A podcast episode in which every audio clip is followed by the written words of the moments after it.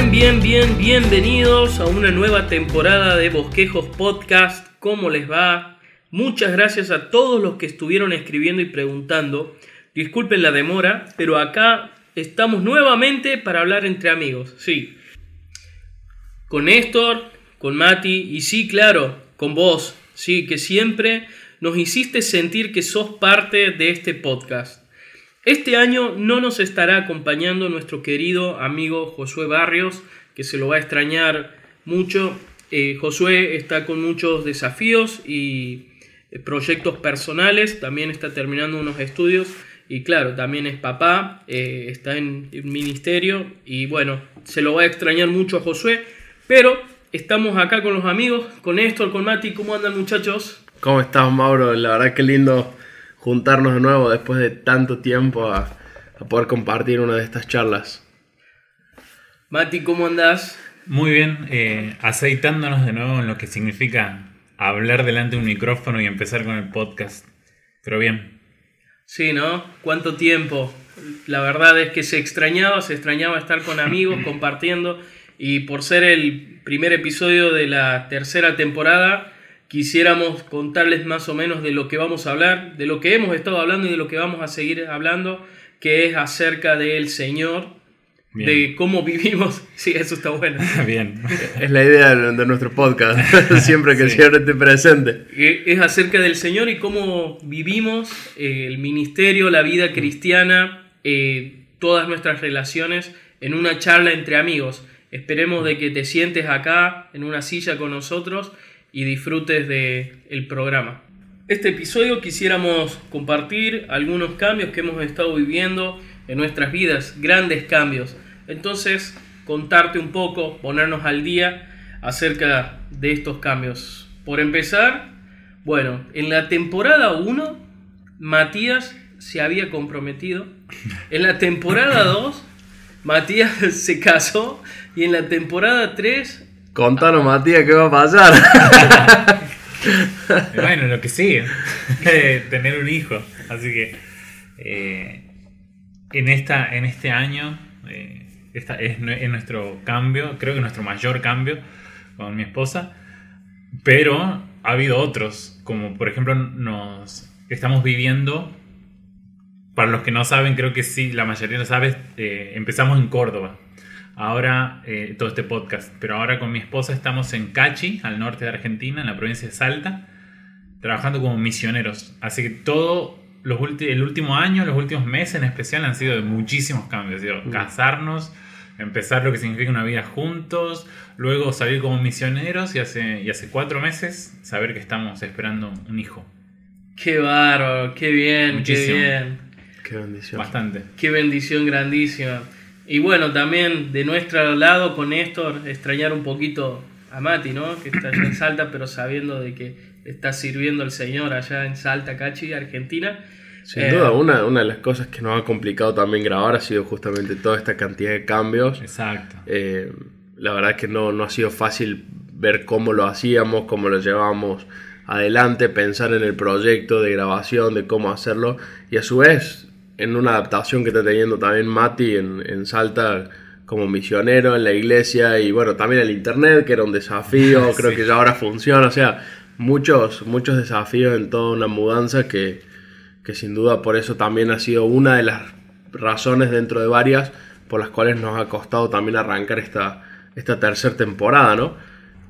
Y vos, Néstor, también tenés una bella noticia, una vela noticia que contar. Sí, hoy estábamos hablando eh, hace un rato antes de arrancar y, no nos acordábamos cuándo había sido la última vez que grabamos. Entonces no sé hasta qué punto también hemos claro, contado. Que contar, claro. Em, y, la verdad que Bosquejos ha sido bastante fructificado en los últimos años. Se ha multiplicado Bosquejos, se ha fructificado, ¿no? Sí, sí, hemos hecho fotocopias de varios bosquejitos y, y, bueno, la verdad que también con mi esposa hemos tenido una, una hija, nació hace dos meses, Isabela. Este, una bendición del Señor, la verdad nos ha cambiado muchísimo y, Me imagino. y sin duda que son los cambios que Mati habla que se vienen, sí, son, han, sido, han sido cambios eh, rotundos pero hermosos, la verdad que hace dos meses que estamos disfrutando de, la vida de Isabela y también eso ha sido otra de las razones por las cuales no hemos grabado. este, esto de ser padre y, tener que eh, acomodarse a nuevos horarios, nuevos ritmos, tiempos que, que antes uno, uno usaba con, con, la familia o con mi esposa, en nuestro caso, para tener nuestro tiempo devocional, nuestro tiempo juntos. Ahora son tiempos a veces cambiando el pañal, dando una leche, calmando un llanto, eh, muchas cosas que, que hacen que, que, bueno, uno se tenga que ir acomodando de nuevo, ¿no es cierto?, para, para reorganizarse con los compromisos de nuevo. Así es. ¿Y vos, Mauro? También... Así es, así es. Eh, también, eh, bueno, tu sobrina. Mi sobrina. claro, nunca su hija. mi hija, mi hija Emilia, eh, ha nacido hace cinco meses. Ella también, una bendición grandísima en nuestras vidas.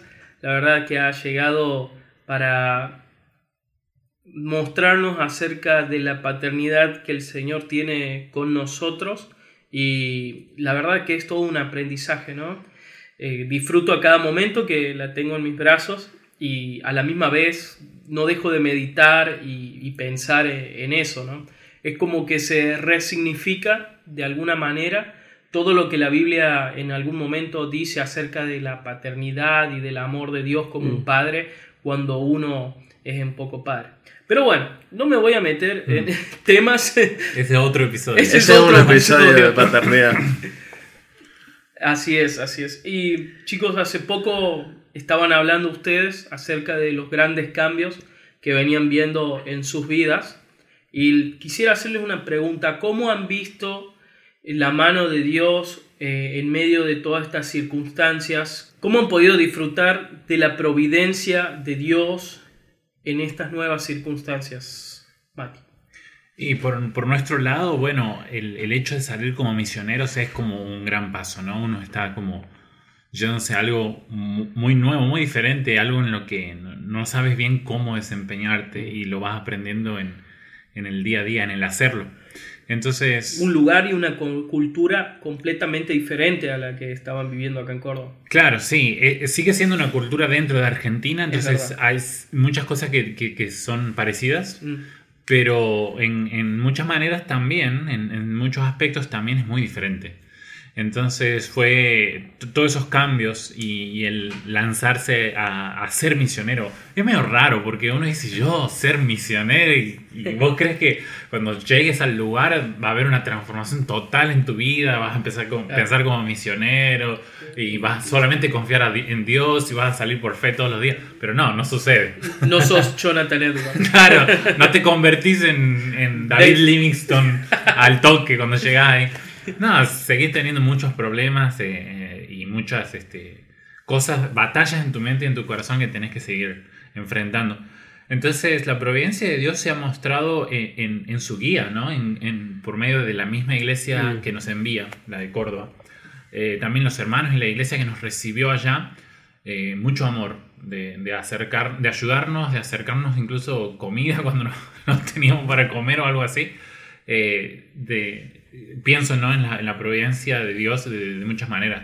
Nosotros llegamos, otra, otra actualización que me, olvidé de contar es que nosotros llegamos a Cachi y tuvimos eh, COVID allá. O sea, vivimos acá eh, y pasamos la mayor parte de la, en la metrópolis. En, la ciudad de Córdoba y nunca nos contagiamos. Llegamos allá, allá nos contagiamos, ¿puedes creer? Pero es así, lo que pasa es que pueblito chiquito, ¿viste?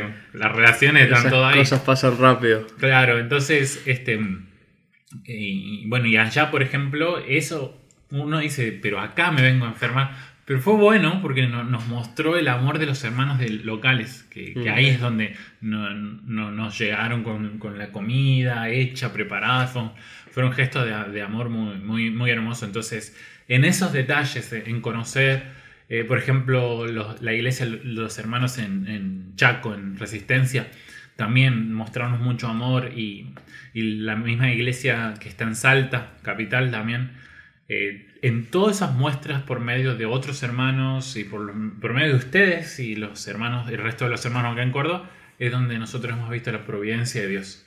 Uno va en cara y cree que eh, tienes que convertirte en héroe, ¿no? Como hoy te convertís en héroe. Pero no es así, o sea, eh, el héroe es, es Cristo y, y, y, la iglesia es el instrumento y, vos sos parte de un cuerpo, así que nosotros en esas relaciones del cuerpo y de la iglesia y en los gestos de amor es donde vimos mucha providencia de Dios. Wow, wow, wow. Qué hermoso lo que decís, Mati, y puedo dar fe de ello. Hace poco estuve una semana allá con Mati en Salta y pude ser testigo de esto que él está contando, del amor de los hermanos de la iglesia y también de un detalle que no es menor, me parece, también en el gesto de la iglesia de dejarse pastorear por vos. Eh, la verdad es que uno llega con, con muchas dudas de ser misionero, digo, y la gente me tendrá en cuenta, ¿no? Es un poco el temor al hombre que nace ahí, ¿no? Sí, sí, sí, totalmente. Y ellos nos recibieron con brazos abiertos, no solamente en su cuidado de lo que estaban contando, sino lo que decís, bueno, como la predisposición de aprender. Y, en realidad uno llega ahí y en realidad lo que siente es que no sabe nada. ¿Entendés? Pero ellos, ellos están dispuestos a aprender y bueno, lo poco que uno sabe lo comparte. Muchas gracias, Mati, así es. Y vos, Néstor, también, muchos cambios. Se vino Isa. ¿Cómo viste la providencia de Dios en todo? Realmente que ver la mano de Dios, como, como decía Mati, ¿no? uno empieza a, experimentar estas cosas y uno no, como Mati decía, no, no, no se fue con el título de misionero sabiendo cómo ser. En nuestro caso es lo mismo, ser padres no, no estaba en ningún lado, no veníamos con experiencia previa. Dicen que es una profesión que primero recibís el título y después aprendes cómo serlo, ¿no? Tal cual, tal cual. Sin duda que escuchando a los padres más experimentados uno puede ir viendo de que aún siguen experimentando cambios y aprendiendo en, la marcha, ¿no? Como se dice. Em, así que nosotros la verdad que hemos visto la mano de Dios en, muchas maneras. Por supuesto que la iglesia para nosotros ha sido la, la mano de Dios más grande, donde hemos visto a Dios por medio de los hermanos de la iglesia acompañándonos, ya sea en el momento del parto, después esa semana siguiente que uno se acomoda mucho y, durante el proceso, cosas que han ido surgiendo y, siempre hay una hermana dispuesta a ayudarte con una cosa o con otra o con un consejo. Eh, hermanos también de la iglesia con un consejo. Recuerdo mm, haber tenido un momento donde me empecé a plantear, bueno, cómo, cómo uno hace para ser padre eh, y, me senté con un hermano de la iglesia y me dedicó su tiempo para, para animarme a ver, a buscar al Señor y cómo el Señor tenía que ser el fundamento ¿no? en, todas las etapas de nuestra vida. Y mm, la verdad que hemos visto la mano del Señor obrando en, todas esas cosas, pero también la hemos visto, nos ha tocado pasar un momento de, enfermedad con Isa eh, crítico, donde se enfermó muy fuerte de los bronquios, era muy chiquitita, y, en esa semana la verdad que nos llevó a pensar mucho sobre cómo realmente su vida depende de la mano de Dios. Y el Señor la guardó, le cuidó. Y uno cree que está el control, ¿no es cierto? Porque uno dice, bueno, voy a estar atento, voy a estar mirando. Pero a la noche cuando estás muerto de sueño, no existe atención que tengas y realmente ahí te das cuenta de que depende de Dios. Y eso nos llevó a pensar también en que nuestra vida también depende de Dios, de la misma forma que no puedo cuidar al 100% de ella todo el tiempo ni siquiera puedo cuidar de mí al 100% todo el tiempo. Así que nos ha llevado a dar mucho la mano del Señor, su cuidado en cada, en cada momento de nuestras vidas. El ministerio también estamos sirviendo en, los jóvenes y, la verdad que ha sido muy lindo ver, estamos trabajando con un equipo en los jóvenes y ha sido muy lindo ver cómo eh, todos, todos estamos en situaciones similares con cambios grandes, pero cómo, cómo cada uno ha ido buscando el bien del otro y ayudándolo en las diferentes tareas que por ahí se te acumulaban. A veces en una semana se te acumulaba uno y, el otro podía darle una mano y así sucesivamente íbamos viendo cómo se iban cubriendo en amor y, ayudándose a cumplir el, desafío. Así que hemos visto la mano del Señor en, en todos esos aspectos de nuestra vida. Qué bueno. Qué hermoso, qué hermoso. Se me vienen a la mente muchísimos episodios de lo que hemos estado hablando acerca de la providencia de Dios, mm. acerca del temor al hombre, acerca de la ansiedad. Y he podido ver también, Néstor, cómo en este tiempo, eh, eh, especialmente el día del parto, ese, ese día recuerdo que estábamos acá los amigos reunidos comiendo un asado y no se sabía cuándo iban a empezar las contracciones o no, y de repente aparecen y vos estabas ahí, Néstor, con mucha ansiedad, bueno, por saber cuándo iban a ser tu hija, es como que estás esperando hasta que un día de repente aparecen esas contracciones, ¿no? Em, el Señor también trató mucho eso en vos durante este tiempo, ¿no? Sí, sin duda, la ansiedad creo que es algo que como hombres, y, por ahí hay gente que la dominará más, en mi caso es algo que, con lo que uno batalla a diario, ¿no? De tomar el control de las cosas y la ansiedad es eso, ¿no? Tratar de tomar el control de, de lo que está sucediendo, de lo que va a suceder. Y, y, realmente en estos momentos te das cuenta que uno no tiene el control de nada. Nunca lo tuviste, Claro. pero en estos momentos te das cuenta. Queda muy en evidencia. Queda totalmente evidenciado. Llegas a la sala de parto o, o llegas al médico, el médico te dice, no, está todo bien, volvete a tu casa. O llegas en el momento y te dice, no, ahora sí va, va a ser todo, firma acá y, Sí. y ahora empieza todo el, todo el circo, vos correte el costado. Sí. Porque realmente como padre uno pasa a ser un... En, en la sala de parto uno pasa a ser el florero del lugar o- Claro. o, una estufa, ¿no? Un, parte del, de- del decorado. Sí. Los que se animan filman. Sí, sí, no, no fue mi caso, pero, eh, pero bueno, uno pasa a ser parte del decorado y realmente ve a todo ese equipo de médicos trabajando, que ellos mismos a veces este, se sorprenden por, por las cosas o los milagros que, le- que ellos le llaman, ¿no? Que pasan y, y uno viéndolo de atrás ve como, bueno, realmente nunca tuviste el control, nunca es que uno tiene que ser fiel a hacer lo que debe hacer, lo que los médicos han pedido. En, en nuestro caso ahora hablamos mucho de, con ejemplos de, de paternidad, ¿no? Porque es lo que estamos viviendo. Pero, pero realmente uno tiene que ser fiel en esas, en esas cosas básicas que a uno le piden y después el resto el Señor va a ir, va a ir obrando y, mostrando. No deja de pensar en estos dos ejemplos claros que dabas vos, Néstor. Cuánto tenemos que descansar en Dios al simplemente descansar, dormir por la noche sabiendo de que tu hijo puede eh, enfermarse y cuánto nosotros dejamos toda nuestra ansiedad en las manos del Señor, que Él tiene el control. Son ejemplos más claros o tal vez diferentes en los que en nuestro caminar diario eh, lo vamos viendo, ¿no? Eh, en diferentes cosas. Así que muchas gracias. Yo por mi parte he visto también el control de, de Dios en muchas experiencias, episodios.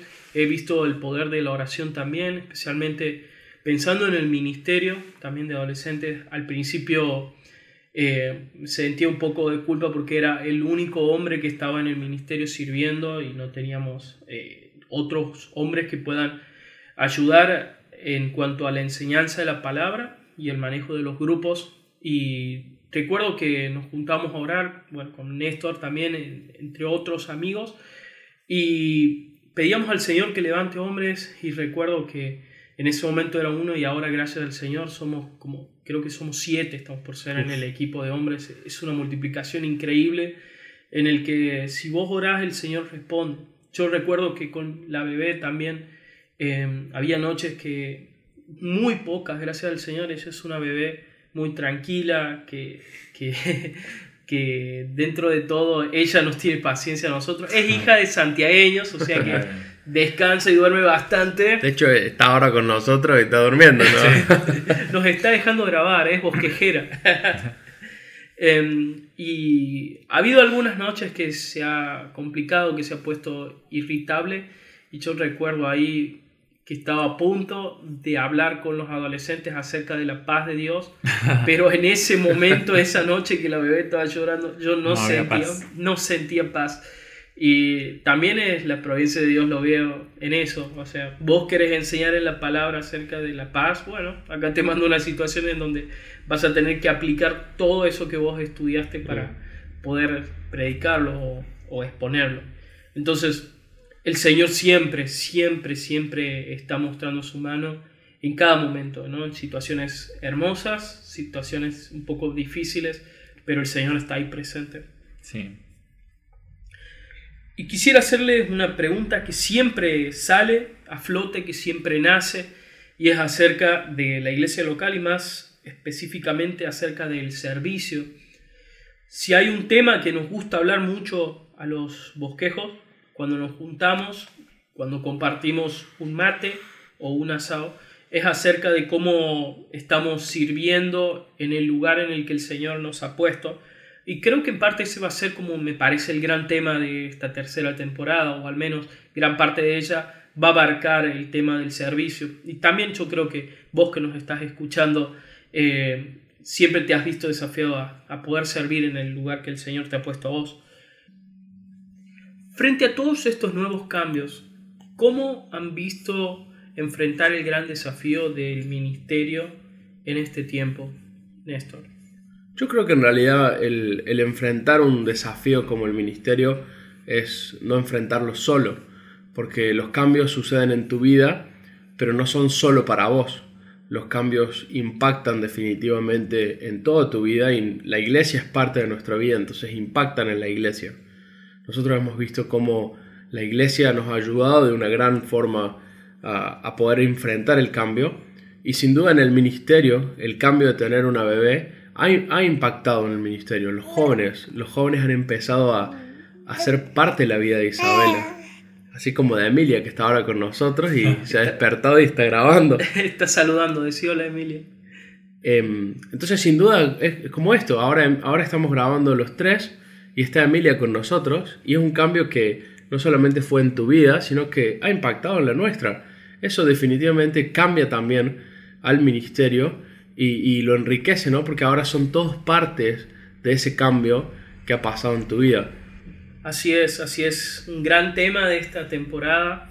Quédense con nosotros para seguir desarrollando el servicio en la vida del cristiano y cómo podemos hacer para organizar nuestro tiempo y servir al Señor. Esto, todo esto en medio de otros temas que podemos seguir hablando durante esta temporada, pero queremos saber tu opinión, queremos saber si hay algún tema que te gustaría que nosotros estemos hablando.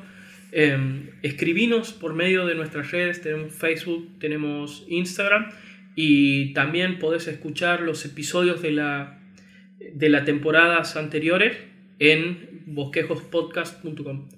Muchas gracias por estar con nosotros, hasta acá llegamos. Este ha sido el primer episodio de la tercera temporada de Bosquejos. Abrazo grande, nos vemos.